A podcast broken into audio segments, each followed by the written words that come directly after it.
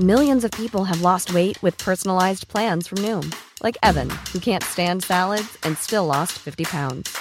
Salads, generally, for most people, are the easy button, right? For me, that wasn't an option. I never really was a salad guy. That's just not who I am. But Noom worked for me. Get your personalized plan today at Noom.com. Real Noom user compensated to provide their story. In four weeks, the typical Noom user can expect to lose one to two pounds per week. Individual results may vary.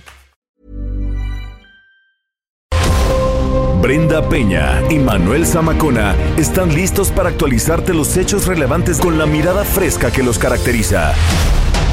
Bienvenidos a Noticiero Capitalino en Heraldo Radio 98.5 FM.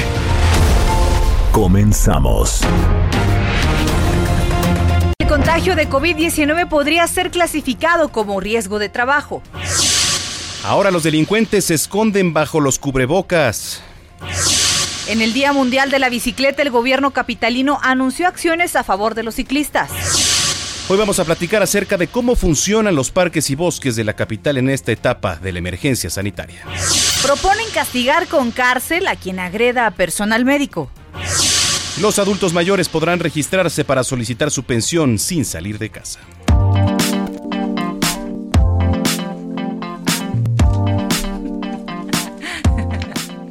Son- con todo el ánimo. Con todo. Con toda la buena ondita. Son las 9 de la noche con un minuto. Gracias por acompañarnos esta mitad de semana aquí en el Noticiero Capitalino, el Heraldo Radio 98.5. Manuel Zamacona, ¿cómo estás? Bien, querida Brenda Peña, ya es miércoles 3 de junio, Mitad de semana. mitad de año ya casi prácticamente. Estamos en el, ¿No? en el Medio. mes 6. En el mes 6, efectivamente. Este, estamos muy contentos porque además, pues, con la grata sorpresa que siempre nos saca una sonrisa, nuestros amigos de aquí abajo, de los churros. Oye, sí, No. son divinos. Gracias porque hoy nos dieron una cortesía. Yo creo que nos vieron siempre. con mucha ojera y mandaron un café. Sí, dijeron, ah, ya, denle unos cafés. Oye, no mandaron Estos- churros eh, porque yo creo que ya vieron nuestros cachetes. Sí, las lonjas, ¿no? el Entonces, cachete. Y el ¿no? cachete, Ya sí. vieron que el camarógrafo Noticias México tuvo que abrir un poco la toma. Sí, sí, sí, sí, ya no cabemos. Ponerla en picada, ¿no? Porque-. Sí, correcto. No, muchísimas gracias eh, a los amigos que nos escuchan aquí abajito de en donde nos encontramos en Torre Carachi, ¿no? Muy bien, sí, efectivamente. Es, Estamos bien. transmitiendo completamente en vivo. Usted escucha el noticiero capitalino. Bueno, pues eh, les vamos a dar nuestras redes sociales como todos los días para que por favor participen con nosotros, estén en comunicación, opiniones, sugerencias, comentarios, mentadas, lo que usted quiera mandarnos aquí, pues, serán bien recibidos. Oye, hasta felicitaciones también de cumpleaños. Ahora que los cumpleaños han sido un poco grises. Sí. ¿no? De hecho, me mandaron ya eh, hacer algunas playeras que dicen el COVID arruinó mi Sí, cumpleaños. esas son muy buenas. Con otras palabras, ¿no? Correcto. Pero pues también hay que aprovechar si hay alguien a quien quiere felicitar. ¿No? O como, el, como su cumpleaños. Sí, como el como de el todos. mío. Ya van también por el mío. Dicen que esto del COVID se va a normalizar por ahí de, de octubre. Sí, digo. Ya bueno. me va a tocar a mí No también. hay fecha, pero seguramente te toca. Así que si usted también tiene alguna denuncia ciudadana ahí en su colonia, algún bache, alguna coladera, quiere hacérnoslo saber para nosotros eh, a través de estos micrófonos llegar hasta las autoridades, pues también lo podemos hacer. Así que póngase en contacto. Nuestras redes sociales son arroba heraldo de México Arroba Brenguión bajo Penabello. y arroba zamacona al aire. Son las 9 con 3, comenzamos. Vamos a las calles de la Ciudad de México. ¿Qué está sucediendo, José Arturo García? ¿Qué nos tienes? Buenas noches. Gracias, muy buenas noches. Exactamente la avenida Miguel Ángel de Quevedo en este instante la hemos recorrido procedente de insurgentes en dirección a Tlalpan, el paradero de Tasqueña y también la intersección con Canal de Miramontes. Desplazamiento constante, asentamientos muy ligeros en el cruce con División del Norte para ingresar hacia Tlalpan y continuar con dirección hacia Culhuacán. Sentido opuesto, desplazamiento también constante después de que esta mañana algunos habitantes de la colonia Paseo Tasqueña se manifestaron en este punto, no eh, llegaron a algún acuerdo, ya no hubo ninguna manifestación, ningún bloqueo y la circulación se mantiene constante en este punto, procedente de Culhuacán, del eje 3 Oriente y con dirección hacia la zona también de Pacífico, Coyoacán y para ingresar directamente hacia Universidad La Glorieta con el mismo nombre. El reporte que tenemos y seguimos muy al pendiente en las calles de la capital. Regresamos con usted. Claro que sí, más adelante entablaremos nuevamente comunicación contigo. Buenas noches. Son las nueve con cuatro. Bueno, eh, tras la reactivación de algunos sectores económicos el pasado primero de junio, las alcaldías Cuauhtémoc, Venustiano Carranza, Milpalta, Tláhuac fueron las que mayor afluencia de personas registraron. ¿eh? Así lo destacó la jefa de gobierno Claudia Sheinbaum, quien dijo que a pesar del aumento de personas en las calles, pues hay disciplina para mantenerse en casa. En materia de tránsito vehicular, eh, durante la emergencia sanitaria se registró una disminución del 75% y seguramente pues usted lo notó. No, sin embargo, en los últimos días repuntó y ahora se ubica cerca del 60%. Claudia Sheinbaum informó que en el metro se dio pues un fenómeno similar, digamos, con una ligera alza, principalmente en las líneas A y B que conectan al Estado de México con la capital de la República. Bueno, pues él lo tiene, no sé si usted se haya dado cuenta, pero generalmente ya estos últimos días, sobre todo a partir de lunes, ha aumentado la afluencia peatonal y vehicular. ¿eh? Definitivamente, y en algunas eh, vialidades como Revolución, Patriotismo, Insurgentes, el mismo periférico. Periférico. Periférico, que bueno, bueno, en fin, muy bien. 9-5. Hace unos días, el secretario particular de la jefa de gobierno, Carlos Alberto Ulloa Pérez, acompañado de otros trabajadores y vistiendo chalecos con el logotipo y colores eh, distintivos de la actual administración, repartió despensas en colonias de la alcaldía Tlalpan. Hoy la jefa de gobierno eh, recriminó este comportamiento, pues dijo que eh, no es un trabajo electoral. Y nuestro compañero Carlos Navarro tiene los detalles de esta información. ¿Cómo estás, Carlos? Buenas noches, Brenda Manuel. Les saludo con gusto a ustedes auditorio. Y bien, a pesar de que en administraciones pasadas como oposición se quejaron por la entrega de despensas, ahora replican esta práctica. La jefa de gobierno, Claudia Sheinbaum, recriminó el comportamiento de su secretario particular, Carlos Alberto Ulloa Pérez, quien entregó despensas en la alcaldía Tlalpan hace unos días. Escuchemos. Supe del video, me comuniqué con él. Es una donación que se hizo de despensas a distintas alcaldías y él estaba ahí coordinando, pero no, no me parece que esté bien y le comenté, no es un trabajo electoral ni mucho menos, sino sencillamente de ayudar a las distintas alcaldías y en particular a Participación Ciudadana, a entregarle estas despensas que son de donación, pero le planteé pues que es mejor evitar que se pueda malinterpretar este trabajo, pues que en realidad es de ayuda a las personas vulnerables. Ayer en redes sociales circuló un video donde aparece Carlos Ulloa en San Miguel Ajusco Tlalpan repartiendo despensas. Y este, para esta acción eh, fue acompañado por las diputadas locales Gabriela Osorio y Guadalupe Chávez. Y también comentarles que la Ciudad de México fue reconocida por su trabajo en su agenda climática, así como para aumentar la resiliencia y mitigar las emisiones de gases efecto invernadero. Y por eso es que ganó el desafío de ciudades de la WWF 2019-2020 y fue nombrada la ciudad ganadora global. Por ello, los siete objetivos en el Programa Ambiental y de Cambio Climático 2019-2024 se deben de cumplir al pie de la letra y a cabalidad, dijo la jefa de gobierno Claudia Sheinbaum. Para el programa ambiental, las autoridades capitalinas destinarían alrededor de 145 mil millones de pesos en este periodo de, en esta administración, como parte de una inversión directa, financiada y con ahorros. Y por otro lado, comentarles que la idea con el esquema de semaforización definido es que no haya descoordinación y fallas en la comunicación entre la Secretaría de Salud Federal y los gobiernos estatales. Así lo explicó Claudia Sheinbaum, quien participó ayer en la CONAGO, donde se trazó la ruta de comunicación para definir el color en cada entidad en esta emergencia sanitaria por COVID-19. Escuchemos. La idea es que no haya descoordinación o una interpretación distinta de parte de la Secretaría de Salud y los gobernadores de los estados y la Ciudad de México con respecto a lo que establece la Secretaría de Salud. Entonces a mí me parece muy bien, creo que en este periodo tiene que haber mucha unidad, mucha comunicación, que no haya comunicación distinta y que la orientación a la población, porque pasar de un semáforo a otro tiene que ver en mucho con la colaboración de la ciudadanía. Y por último, comentarles que la construcción del Hospital General de Topilejo en la alcaldía Tlalpan tiene un avance ya del 65% de sus trabajos, por lo que ya se podría inaugurar a inicios de 2020. El titular de la Secretaría de Obras y Servicios, Jesús Esteban Medina, informó que el hospital, que tiene un presupuesto de 600 millones de pesos este año, se está construyendo con el apoyo y coordinación de la Secretaría de la Defensa Nacional. Y es que este tiene una superficie de construcción de 10 mil metros cuadrados, cuenta con 60 camas, tiene tres niveles superficiales y un semisótano, así como un helipuerto. Brenda Manuel, así el panorama de la jefatura de gobierno. Muy bien, gracias por el reporte, Carlos. Seguiremos pendientes de esta información y recordar justamente que se mantiene el semáforo en rojo aquí en la capital del país, ¿no? Exactamente, todavía seguimos en semáforo rojo, pues eh, está por encima del 70% la ocupación hospitalaria en la Ciudad de México y uno de los requisitos es que esté por debajo del 65% y dos semanas de Así tendencia es. a la baja de la ocupación. Que no, no se ha registrado y no se ve para cuándo. Carlos, un abrazo para ti a la distancia. Hasta luego, buenas noches. Son las 9 con 10. Eh, los diputados locales del PAN, Federico Doring y Patricia Báez, propusieron que el contagio por COVID-19 se contemple como accidente de trabajo. ¿Qué es esto de accidente de trabajo? de riesgo, ¿no? Ajá. Esto es para proteger a los servidores públicos de la Ciudad de México y en caso de fallecimiento indemnizar a las familias. Patricia Báez, que es integrante de la Comisión de Movilidad ahí en el Congreso, argumentó que en el caso de los trabajadores del metro, el número de contagios por COVID-19 se triplicó, pues el 6 de mayo el gobierno informó que habían 136 casos confirmados y para el 28 de mayo ya eran 320 y hasta el lunes pasado ya sumaban 32 trabajadores fallecidos. Qué tema, ¿eh?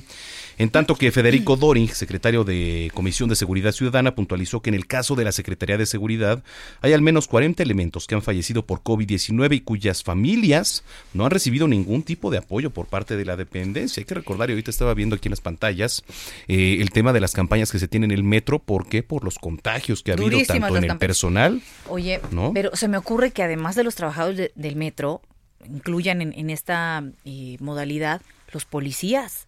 Sí, claro. No, los policías, eh, el personal de seguridad Sí, que labora este, en, en varias plazas, eh, porque hay que recordar cuántos policías por sector, nosotros damos a conocer, por ejemplo, en Benito Juárez, por lo menos seis, esto cuando empezaba la pandemia. El tema de la No. basura, La gente Ahí que recolecta la basura, ¿no? La gente que trabaja, por ejemplo, en estos expendios eh, de, ya sabe, estos eh, eh, tienditas de autoservicio eh, en cadena que están en la esquina de, de casi de cada cuadra. ¿no? Este, de todas las Sí. modalidades que hay. Estos chicos no han dejado de trabajar, No, ¿eh? Digo, aunque aquí se refiere únicamente a trabajadores, trabajadores del del- gobierno, ¿no? Pero no, no sería nada malo que lo, levantaron la mano por ahí los chicos que están en empresas eh, privadas o en pequeñas, medianas y grandes empresas y decir, oigan, Sí. échenle al, al segurito de gastos médicos. Aunque te voy a decir algo, la mayoría, te puedo apostar de estos trabajadores, los contratos outsourcing, ¿eh? La mayoría, entonces está muy es difícil por ahí. es tristísimo lo que está padeciendo la gente. Es muy difícil. Es muy difícil, porque si uno de estos chicos que te atiende en estas tiendas de autoservicio tiene el virus, ¿a cuántas personas no atiende? Sí, por los día? productos que pasa por su mano, ¿no? Y los Todos los días. acomodan, ellos los acomodan. Sí, además. claro. Bueno, pues En ahí está, y lo dejamos a su conciencia, 9 con 12. El diputado local de Morena, eh, Martín Padilla, alertó que delincuentes utilizan cubrebocas para cometer actos ilícitos, principalmente en paraderos. Ya saben cómo son estos cobardes.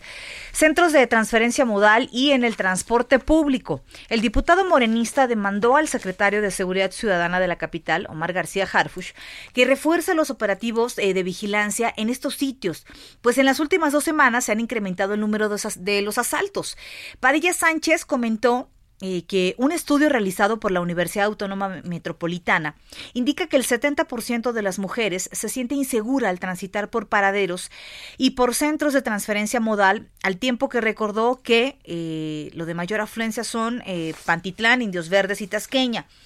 Eh, pues es im- importante este llamado eh, que se hace a la autoridad en materia de seguridad para que no aflojen el paso en cuanto a los operativos, sobre todo en el transporte público. Usted sabe que estos desgraciados no descansan. Claro, también. Al contrario, se aprovechan de la situación. Son muy listos, ¿eh? Son, Oye, son rateros, no son tontos. Tiene toda la razón, ahorita No. con el tema del cubrebocas, pues imagínese, unos lentes de sol y vámonos, pues a ver. Son unos desgraciados. Todo el mundo trae verdad- cubrebocas ahorita. Que y esto para es terrible, de verdad es terrible. En lo que es el asalto eh, a, a transeúnte y también el secuestro, híjole, son cifras que pre- Alarmantes. preocupan de verdad. Son las 9 con 13. Hoy es el Día Mundial de la Bicicleta. Oh, hijo, yo no puedo los celebrar porque bici. yo no sé andar en Porque bici. no sabe andar en bici. Y nunca podrá celebrar el Día de la Bicicleta. Oye, ahora que estamos en estos términos del, del- de pandemia y demás, pues me voy a... Me, voy a, a meter a clases de bici, yo creo. ¿no? Clases de bici. ¿Tú habías escuchado eso? ¿Dónde se, Sí ¿dónde clases se de dará bici, clases de los bici? domingos dónde? en Reforma. ¿Por CU? ¿El ciclotón? Que, que Ah, reconozco mira. que fui una vez, pero me regresé a Zamacona porque, eh, de hecho, Ingrid Montejano iba conmigo. Sí. Ingrid que iba en su bicicleta. Y me dijo, métete a unas clases. Y pues ahí está hoy. Pero al, vi, al ver que eran puros niñitos, Sí, claro, bueno. pues me dio un poco de pena. No importa, mira, ¿no? quizá hay bicicletas grandes con rueditas. Y ya te, te tomas foto, nos las mandas y ya vemos que así vas progresando poco a poco. No, que en un terrible. día, digo, uno o dos días aprendes, o sea, tampoco es... Terrible, no sabes. Tuve que firmar un seguro para que. No. Échale ganas, hombre, fin, para que puedas festejar el día de la bicicleta como hoy, ¿no? Como lo hace Andrés Layuz, que nunca nos contestó, Oye, nos le- quedamos espe- esperando al secretario. Sí, no, Habíamos verdad es que- acordado para hoy una entrevista. eh, Lo de- estuvimos de, hecho, fue para ayer. Ah, sí. Era para ayer, ahora para hoy. Y nomás no, ¿verdad? Nos, no, la verdad es que esperamos, secretario, que pronto podamos platicar. Sí, a lo mejor anda en bici ahorita, nos está festejando. Siempre, siempre anda en bici. Sí, está por eso, está Siempre anda, festejando, ¿no? Eh, mira, y aquí lo remarca. Medio de transporte que Brenda Peña no sabe utilizar. Y la- Gerardo Villela, vas a ver. Y la subsecretaría de Control de Tránsito instaló estas carpas, no sé si ustedes ya las vieron, de auxilio y orientación a usuarios. Yo no he visto ni Que hoy nos pegaron de un carpa, susto. pero aquí en la esquina lo que sí había era ¿no? policías de tránsito. Aquellos que no han verificado y y no han nuestro- pagado tenencia. Entonces, o sea, que no tienen ni papeles. No, no sé. A ver, Israel Lorenzana, que no han ni lavado el coche. bicycle, bicycle. En el marco del Día Mundial de la Bicicleta, la Subsecretaría de Control de Tránsito inició la instalación de 16 carpas de auxilio y orientación a usuarios de la primera etapa de la ciclovía emergente, que consta de 12 kilómetros de longitud y que corre sobre Avenida Insurgente Sur, del eje 8 Sur Río Miscuac a la Avenida Álvaro Obregón. En cada carpa se encuentran elementos de tránsito capacitados y con equipos de protección como cubrebocas y caretas para apoyar a los ciclistas ante cualquier duda o contingencia, incluso en la atención de primeros auxilios como primer contacto a quien así lo requiera. Platicamos con el primer oficial Aurelio Pompa Campos, él es de la Subsecretaría de Tránsito. Se le está regalando un kit para ayudar para evitar el contagio, ¿sí? que contiene unos guantes, un tapabocas y gel. Se le está regalando un decálogo para que tengan conocimiento de los 10 pasos para un buen ciclista. Además también se reparten folletos y trípticos para brindar toda la información a los ciclistas que utilicen la primera etapa de la ciclovía para que se sientan seguros y en confianza. Platicamos con un ciclista, esto es lo que nos dijo. bien porque obviamente es más seguridad y por otra parte aunque es, es algo que es sencillo pero es práctico. Y nosotros hace mucha falta porque estamos en constante movimiento bajamos de bici subimos y a veces no tienes agua no tienes nada para para, para protegerte El apoyo estratégico tendrá un horario de 7 de la mañana a 7 de la noche en una primera etapa durante estos 7 días y además también exhortan a portar el cubrebocas y tomar sana distancia a los usuarios. Para Heraldo Radio, Israel Lorenzana.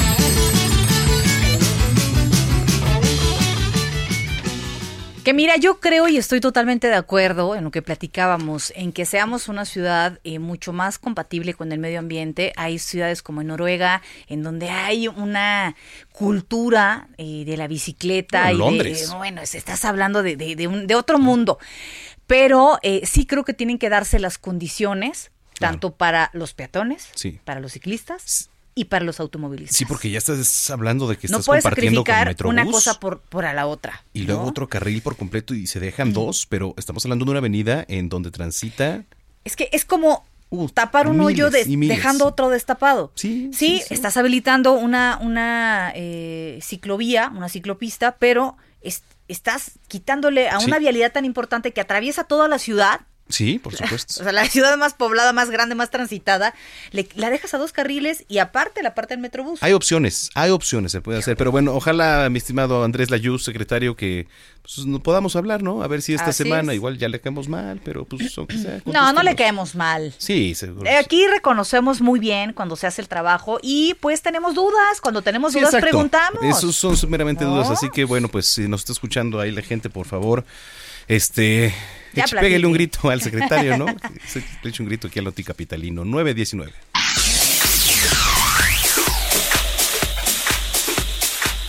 Ayer le informamos que el pasado lunes se reabrieron los parques eh, y los bosques aquí en la Ciudad de México al 30%. Yo me pregunto, ya ves que aquí como somos bien preguntones. Sí, sí, sí. Este, yo me pregunto cómo la gente que está en los parques sabe cuál es el 30%. ¿O cómo va a ser el control? O sea, a ver, yo, me, ¿Quién va a vamos, elige el que quieras. Bosque Tlalpan. Sí.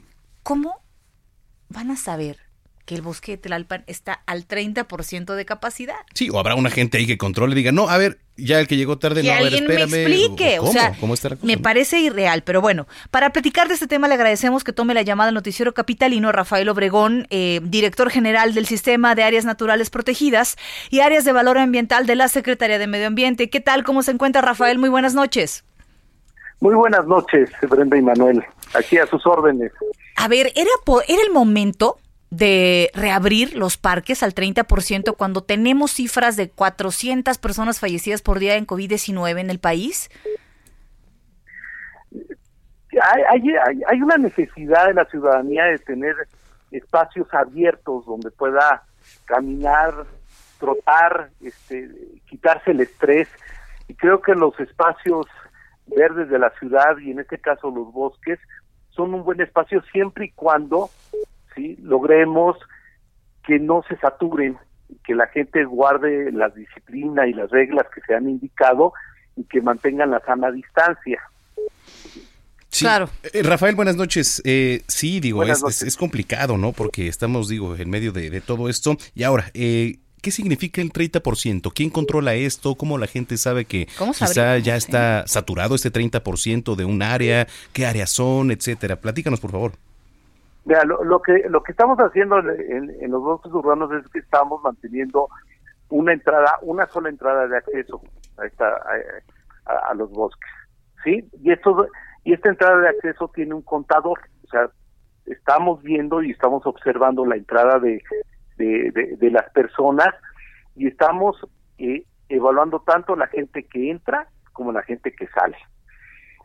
Y tenemos este eh, cantidades establecidas que no superen eh, en el lapso de una hora y media la cantidad de más de mil personas.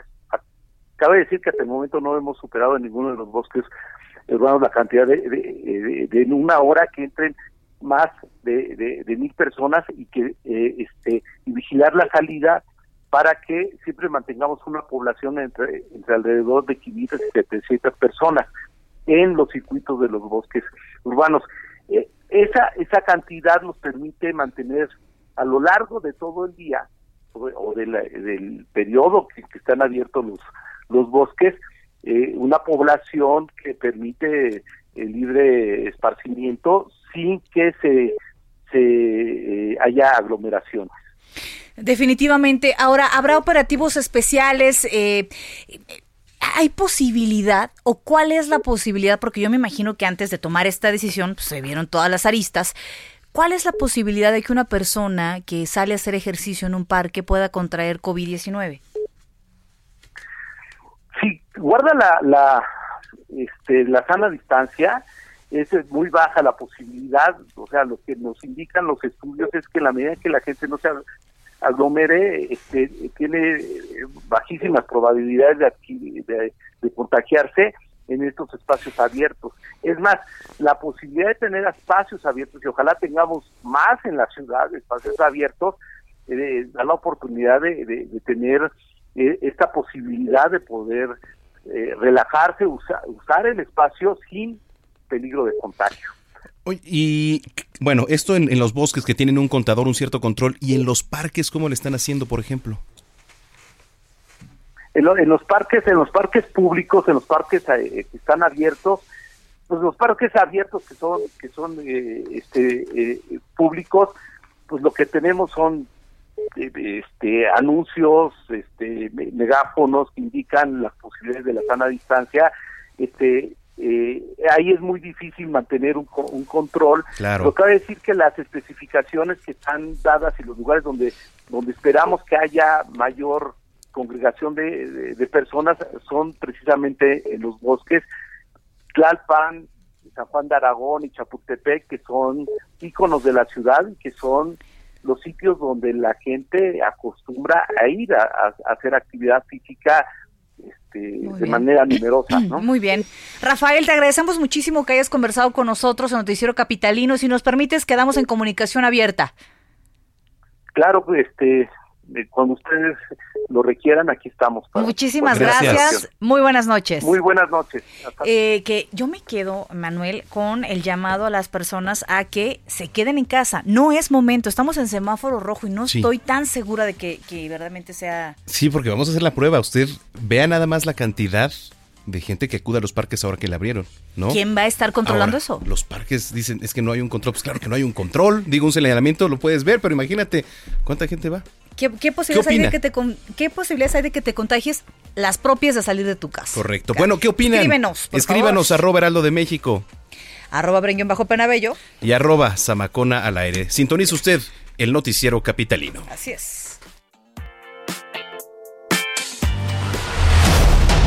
Continuamos después del corte con las noticias más relevantes en las voces de Brenda Peña y Manuel Zamacona en el noticiero capitalino en Heraldo Radio 98.5 FM. Regresamos. Regresamos con Brenda Peña y Manuel Zamacona al noticiero capitalino en Heraldo Radio 98.5 FM. ¿Qué tal amigos del Noti Capitalino? Qué gusto saludarlos y como siempre pues dando noticias de todo tipo. Y en este momento además de dar una noticia que ya muchos han escuchado a lo largo del día, vamos a platicar de una máscara sensacional, chanchachonale como diría Adri. ¿Cómo estás Adri? Buenas noches. Muy bien, muy bien, mi querida Moni. Pues sí, les eh, comparto que se confirmó la suma de 16.940 casos activos y 10.637 defunciones por coronavirus, el cual desafortunadamente sigue presente en los espacios públicos, ya que la epidemia no se ha terminado. Esto lo reiteró el doctor Hugo López Gatel. Es por eso que debemos seguir protegiéndonos mucho. La Organización Mundial de la Salud informa que el contagio se da por ojos, nariz y boca. Por eso es tan importante proteger nuestro rostro por completo con máscara hospitalar que ha sido utilizada por todos los servidores de la salud que tienen contacto directo con pacientes contagiados. Eh, máscara hospitalar está certificada además por estrictas normas de calidad para obtener Sí. resultados de protección muy por encima de los productos convencionales del Así mercado. es. Es de uso hospitalario y máscara hospitalar es completamente lavable y tiene una garantía de hasta seis meses de durabilidad. Y la promoción que les ofrecemos Sí. esta noche para que llamen al 800 230 mil al adquirir el paquete de cuatro máscaras hospitalar, reciben gratis dos rolón nasolabiales con bactericida especial. Y si pagan con tarjeta bancaria, se van a llevar también dos cubrebocas KN95. No uno ni dos. No, no uno, dos se llevan. Qué mejor oferta, no hombre. Vamos a marcar en este momento a qué número, porque de verdad no había escuchado algo así, ¿eh? tan Es bueno. el 800 230 mil. Vale la pena la oferta, la repito. Adquieren su paquete de cuatro máscaras Mira, hospitalar. perfecto. Reciben gratis dos rolón Mm, nasolabiales. Y si pagan con tarjeta bancaria, se llevan dos cubrebocas KN95. Excelente. Para que bueno. llamen ya. Claro, entonces a marcar, decimos de nuevo, 800 230 mil. Gracias. Buenas noches, Adri. Buenas noches. Continuamos.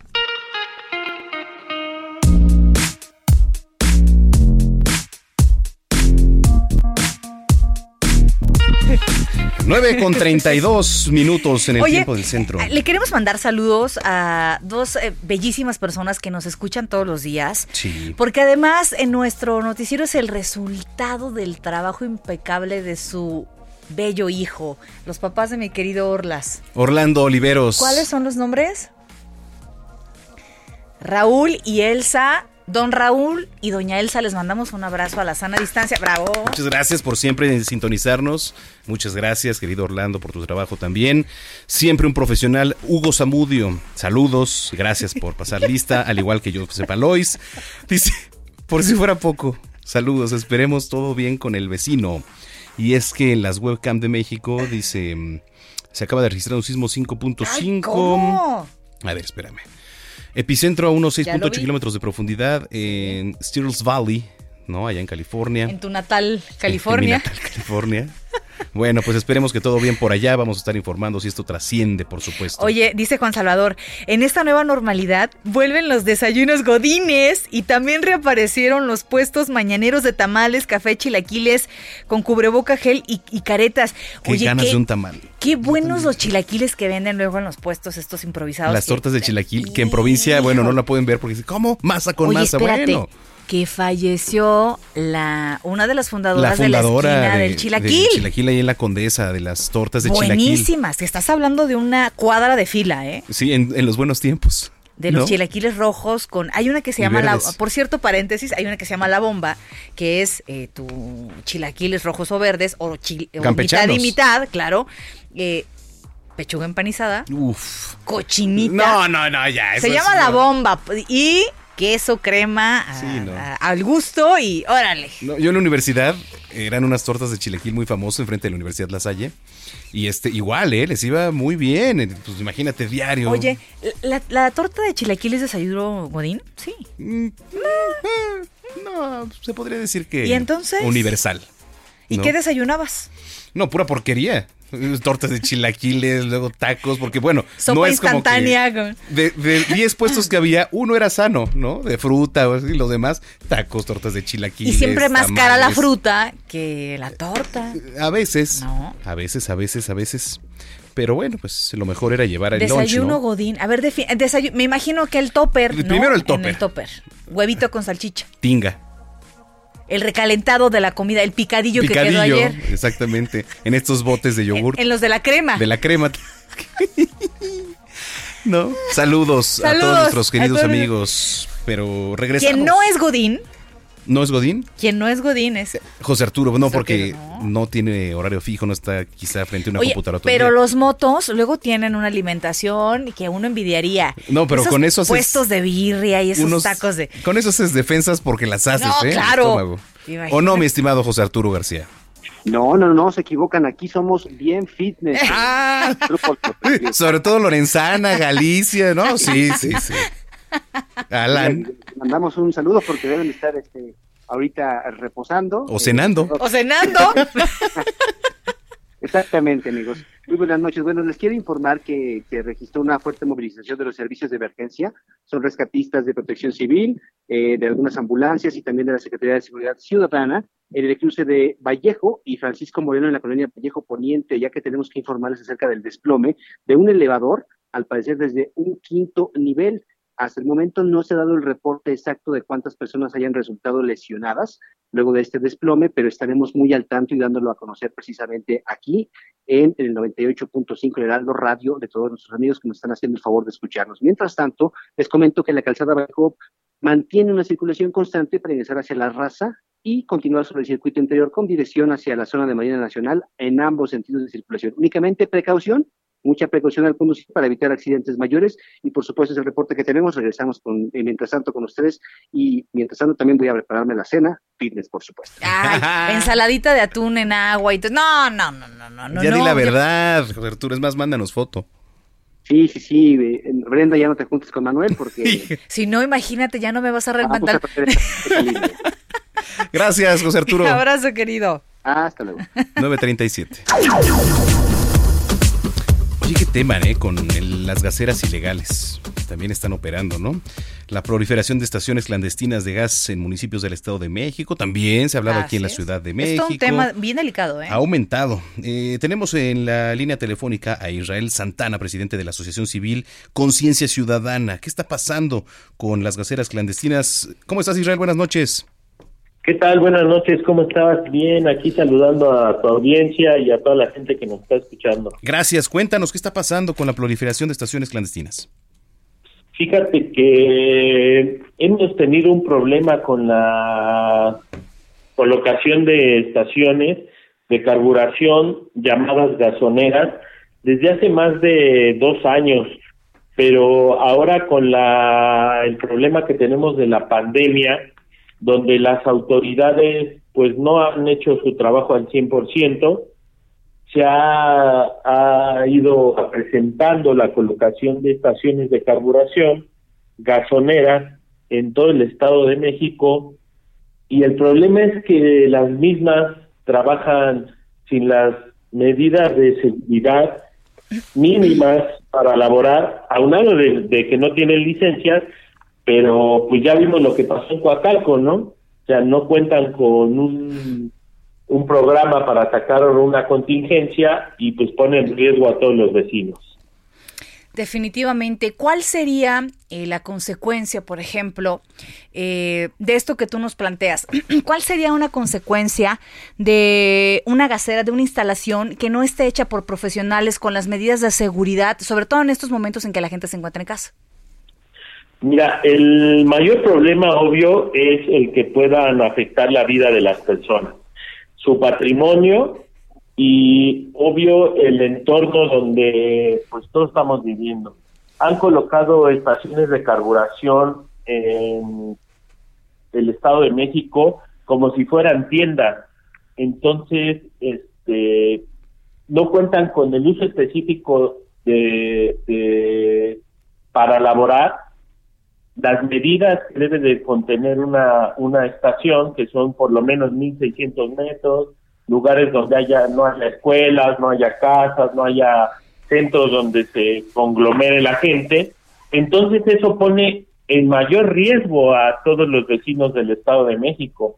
Y no lo hemos visto nada más con la explosión de Coacalco, sino, sino pipas en Ecatepec, pipas en el Estado de México, en, en Chimalhuacán, la zona de Chimalhuacán, los Reyes La Paz, eh, Iztapaluca, han sido una de los municipios donde más han proliferado este tipo de estaciones.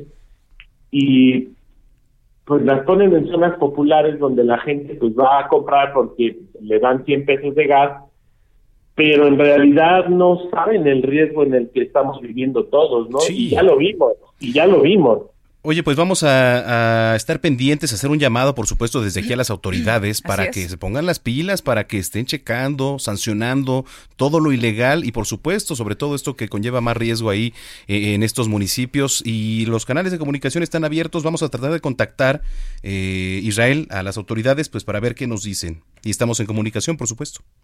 Sí, yo creo que este llamado que hago yo y que agradezco a ustedes que me hayan dado voz para toda la gente que nos escucha, que denuncien a estas estaciones y que las autoridades revisen todas cuáles tienen las medidas de seguridad, cuáles tienen sus licencias de funcionamiento, porque hemos visto una opacidad por parte del gobierno del estado y el municipio y los municipios, ¿no? De todos donde se han colocado que en realidad pues ponen en riesgo a todos los vecinos, no más los que viven ahí, sino los que caminamos por esas calles. Así es. Definitivamente. Estaremos pendientes, gracias Israel.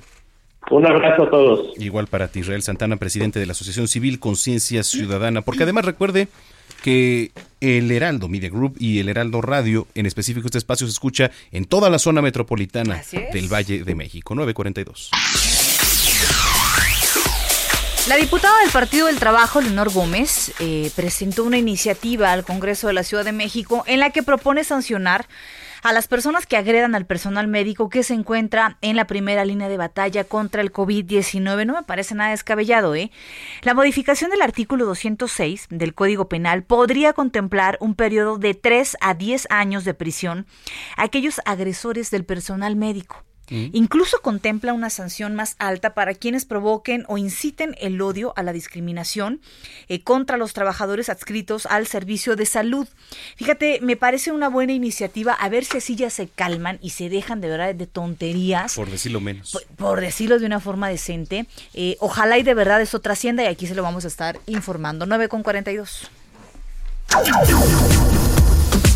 Debido a la emergencia sanitaria, el gobierno de México destinó 42 mil millones de pesos para financiar varios programas sociales y entre ellos la pensión para el bienestar de las personas adultos mayores de 65 años en adelante. Pero muchas personas no han podido acceder a estos recursos. ¿Usted es una de ellas? Bueno, Dicen que no se han registrado debido a que permanecen en sus casas por la contingencia sanitaria. Sin embargo, podrán gestionar este trámite desde sus hogares. ¿Qué tienen que hacer? Bueno, pues para registrarse debe llamar al número, apunte bien, 800-639-4264. Repito, 800-639-4264. Tener a la mano credencial de lector, CURP, Y de esta forma los adultos mayores van a recibir la cantidad de 1.275 pesos, monto que va a ser entregado, hay que recordar, cada dos meses. 943.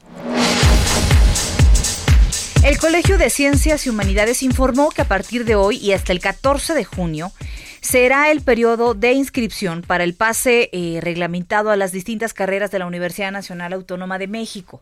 También, a partir de este viernes 5 de junio, va a comenzar el registro de las calificaciones, periodo que va a concluir el 19 de agosto fecha límite para eh, que los alumnos pidan a los profesores la verificación de alguna calificación. De lo contrario, pues no se va a proceder a la asignación de la carrera y se deberá esperar hasta el siguiente ciclo escolar. Por otra parte, el secretario de Educación Pública, Esteban Moctezuma, publicó la estrategia de regreso a clases escalonada que tiene eh, contemplada la finalización del programa Jóvenes en Casa el próximo 3 de julio. El eh, curso eh, remedial y nivelación de educación media superior va a iniciar el 3 de agosto y va a terminar el 28 del mismo mes de agosto. El ciclo escolar 2020-2021 va a comenzar el 21 de septiembre. Así que anote, estas fechas son importantes, 9.44. Ya está en la línea telefónica el maestro Roberto San Germán con la información deportiva. Mi estimado Robert, ¿cómo andas? ¿Qué tal, mi querido Manuel, mi querida Brenda? Gente que nos sintoniza, andamos bien, pero el que no anda nada bien es Enrique Bonilla, porque como ustedes saben, tuvo que declarar en el caso del Veracruz, y es que el presidente de la Liga MX declaró ante la Fiscalía debido a la demanda de amparo que hizo Fidel Curi, presidente de los Tiburones Rojos del Veracruz, y que busca el regreso del equipo escualo a la primera división.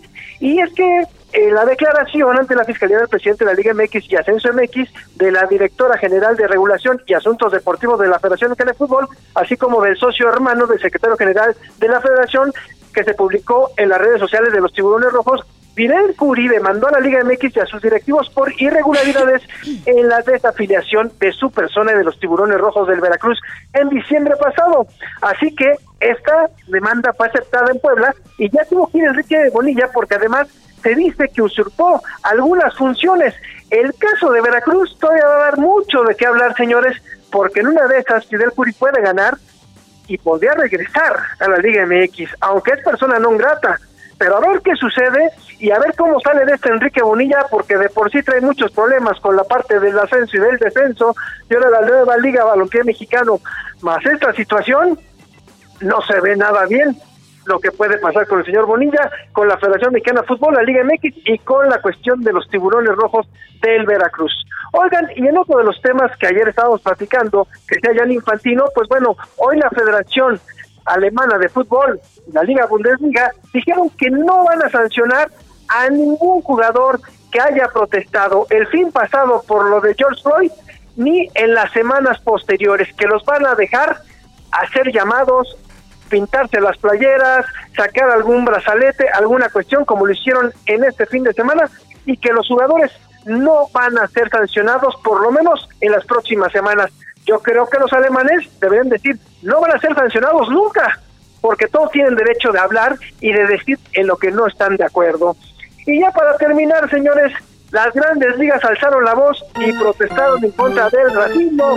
Y es que tras los fallecimientos de George Floyd, Ahmaud Arbery y Breonna Taylor por crímenes raciales, las ligas mayores de béisbol se manifestaron de manera enérgica en contra del racismo de cualquier tipo de discriminación, al ser un deporte compuesto por varios peloteros de diferentes nacionalidades, razas y etnias las grandes ligas condenaron los actos violentos hacia la comunidad afroamericana durante estos últimos meses y que a raíz de la muerte de George Floyd a manos de la policía provocó la molestia de millones de personas. Eso me gusta bastante, mi querido Manuel, tú que te gusta el béisbol, creo que es una buena, una buena situación que hace o una buena manera de ayudar en un momento tan álgido que se está viviendo en los Estados Unidos. Sí, me parece que la solidaridad en el deporte va a ayudar mucho por la responsabilidad y por la empatía, ¿no? Que tiene el deporte con las mismas personas en todo el mundo, me parece necesario. ¿Cómo, ¿No, mi estimado Robert?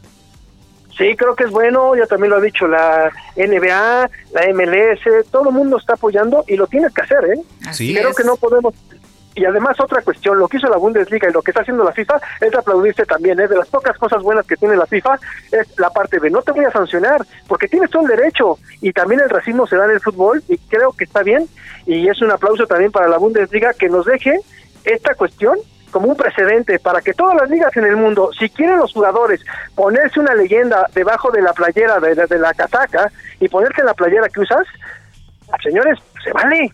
¿Por qué no puedes decir lo que estás sintiendo? Y más sobre todo si eres negro, ¿no? Cuando van y te golpean por cualquier situación, ni siquiera estás haciendo algo y pueden llegarte a golpear o te pueden dar un balazo o te pueden dar lo que quieran, ¿no? Sí, por supuesto, totalmente, totalmente de acuerdo. Oye, pues qué temas, ¿eh? Con, con esto, la verdad es que qué bueno que todo el deporte se esté sumando a esta causa y a enfrentar la lucha contra el racismo en todo el mundo. Y la reflexión que eso significa al interior también, ¿eh? Claro, claro, claro, de acuerdo. De acuerdo, de acuerdo con ustedes. Y a ver qué pasa con Veracruz, señores, ¿eh? Porque este tema no ha terminado, ¿eh? ¿Cómo? Sí, el tema de Veracruz, con la cuestión de Bonilla, Bonilla, y del Puri y el amparo, no sé en qué va a pasar esto, ¿eh? Todavía hay mucha, pero mucha cuerda para este caso. Oye, pues vamos a estar muy pendientes. Mientras tanto, ¿dónde te podemos seguir en redes? Mira, puedes seguir en Twitter y ahí me puedes encontrar como arroba R San Germán. Gracias, Robert. Mañana a ver si platicamos un poco. Esta semana se cumplió ya 20 años de, de que dejó de, ¿De ser. qué? Espérame, es que no, Hijo, no no encontraba la ser. forma porque se me encontraron muchos sentimientos de que el Parque Deportivo de Seguro Social dejó de Sí, ser claro. el santuario del béisbol aquí en la Sí, capital. sí, sí. ¿No? Sí, que Entonces, ahora es una plaza. ah, sí, ahora es Parque Delta. Ah, Entonces, pues bastantes anécdotas con, con el Parque del Seguro ya Social. viene bajando aquí la chica de ventas porque ya Ah, van sí. dos menciones en la semana. Que el bono que teníamos Pues ya que- guardado ya se nos fue, mira, por tu culpa. Gracias, Manuel, ¿eh? Es que si no, no capta la Maldita gente cuarentena, que qué bárbaro. En P- fin. Perdón, ya sí, ya te- que te salgas, Manuel, de la Sí, cabina. perdón, ya me voy, Robert. Nos, nos estamos viendo mañana. Órale, Adiós, bono, cara. Gracias. Pues, Órale, suerte, buenas noches. Roberto San Germán, ya bueno. iba a pagar la renta, puede ser. No puede ser, maldita sea. Son las 9.50. Oye, este, ¿con quién platicamos Oye, hoy? hoy, Cuéntales, hoy hemos andado bien internacionales. Hemos Sí. platicado desde el Tri hasta um, Alex Intec. Dulce María. habla- con Dulce María, que andabas ahí de galán, ¿no? Sí, sí, sí. Este, y hoy tuvimos la oportunidad de platicar en Noticias México con Beto Cuevas. Beto Cuevas, eh, que es conocido eh, por todos por ser vocalista y fundador de la banda La Ley. La ley, sí, claro. Y que además incursionó ahora en el teatro musical con Jesucristo Superestrella. Ay, a mí, me ¿eh? sorprendió muchísimo, la verdad. Me gustó mucho. ¿Qué? Solo por Beto no, no voy a decir nada. No, dilo. Eh, solo por Beto. Ah, por mi Beto. Por mi Beto. A ver, ¿qué, qué No, ibas a decir? cállate, nada. ¿Que me quedé dormido? No es cierto. Ay, híjole. Estaba meditando Mira, la canción. estaba Mariano, estaba Guillermo Rosales, estaba Lisba Saldúa, estaba este mm, Esta- Adri. Sí, sí, sí. Mira, cállate. Ahorita, es más, enlázame a Mariano para que Está- ahorita. Estaba profundizando la canción. Bueno, ya Pero no bueno, digas, porque además mañana vamos a platicar el- con Eric Rubín. El trabajo de. El, ay, qué cosa. Qué cosas, sí. El trabajo de Beto Cuevas en Jesucristo Superestrella, de verdad, eh, me sorprendió muchísimo. Si usted tiene oportunidad, cuando todo esto eh, le permita ir al teatro musical, vale muchísimo la pena hacerlo. Eh, y bueno, platicábamos acerca de los retos que enfrentan los músicos o el, el gremio musical, la industria de la música ante el COVID-19. ¿Qué le parece si escuchamos el fragmento de esta entrevista?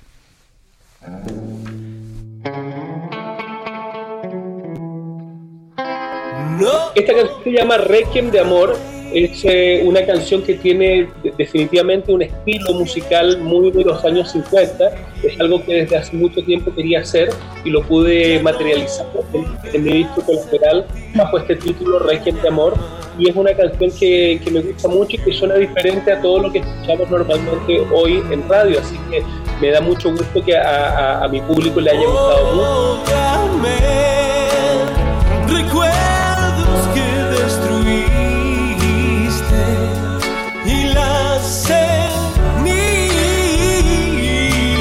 cenizas de nuestro amor.